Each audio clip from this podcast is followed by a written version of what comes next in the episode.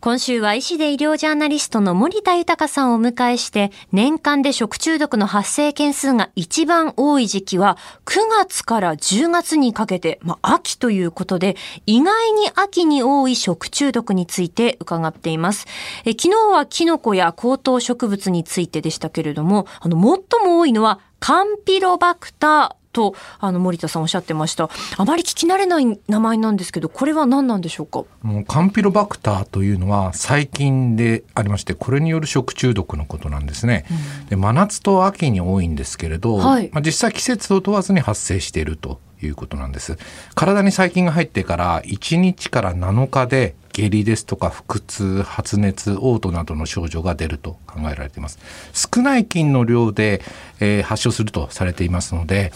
加熱不良の食品を提供した場合には食中毒事故につながりやすいと考えられているんですね。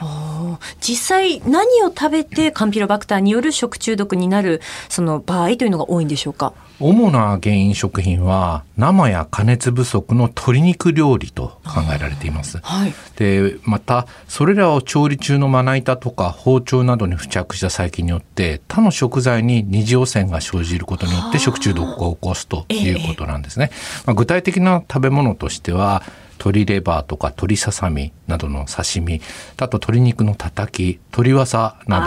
もそうですね。あまあ、鶏肉を生で食べる食文化っていうのは日本に根強くあってはい飲食店で提供するということは法律では規制はされていないんです。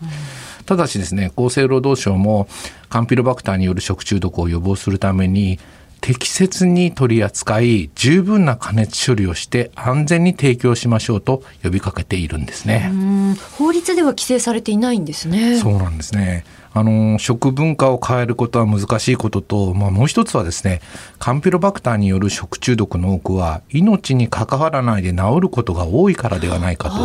私は思っています。はいしかしながらカンピロバクターに感染した後数週間経って12%の患者さんに手足の麻痺や顔面神経の麻痺呼吸困難などギランバレー症候群という病気を引き起こすことがあることが分かってきたんです。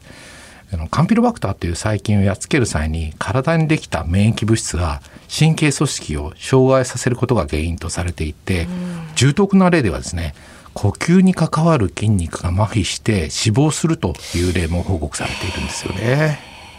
そのまあ症状がまあ重篤化することもあり得るっていうことなんですねそうですねうん。だからまあ私の立場からすると鶏肉は生で食べない方がいいというふうに考えますね。はいで厚生労働科学研究による報告では鶏肉にカンピロバクターが見つかる割合が6割を超えているというふうに報告していて、まあ、新鮮だからといって安全ではないというふうに、えー言われているんですね。で厚生労働省はですね生や半生状態で提供するお店に対してあなたのお店は大丈夫ですか？鶏肉や鶏肉製品を扱っている場合メニューを見直しましょうと広報しているんです、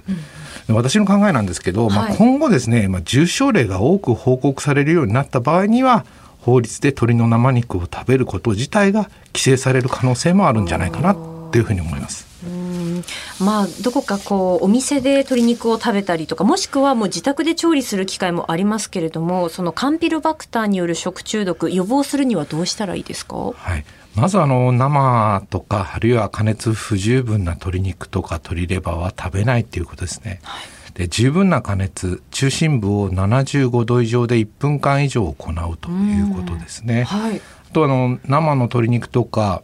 牛豚レバーなどを調理した後は手をですねよく洗うとかあと調理器具を十分に洗浄することが大事です。